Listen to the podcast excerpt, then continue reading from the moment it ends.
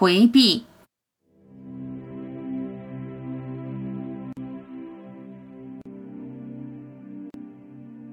回避有什么用？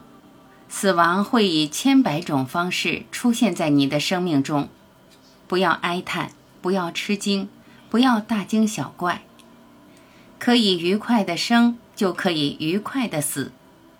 满世界都在为死而悲泣，死是必然。物质世界生住异灭是定律，每个人都会死。你知道，你并不知道，你不真的知道。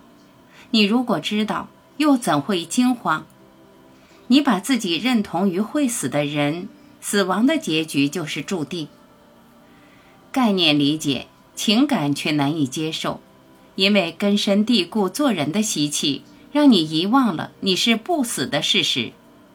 毫无意义的努力，在人的世界百般阻止死亡的来临，都是徒劳的。何不拥抱死亡的到来？你无法拥抱，你将自己视作要死的那个人。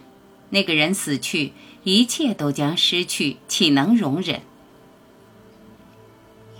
你所有的不甘恐惧，都源于你遗忘了你不死的事实。你对自己的身份错乱不清。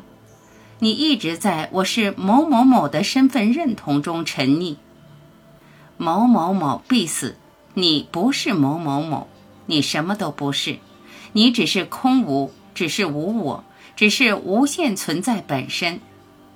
只有醒悟到这一点，只有认清无我的身份，从某某人的自我认同中走出来，你才能踏实，才能无惧，才能敞开心扉，迎接死亡的来临。因为你落实了自己，找到了自己，你的真我让你不再彷徨，不再没有着落，你便安心，安心见证某某某的衰亡，安心见证世界的毁灭。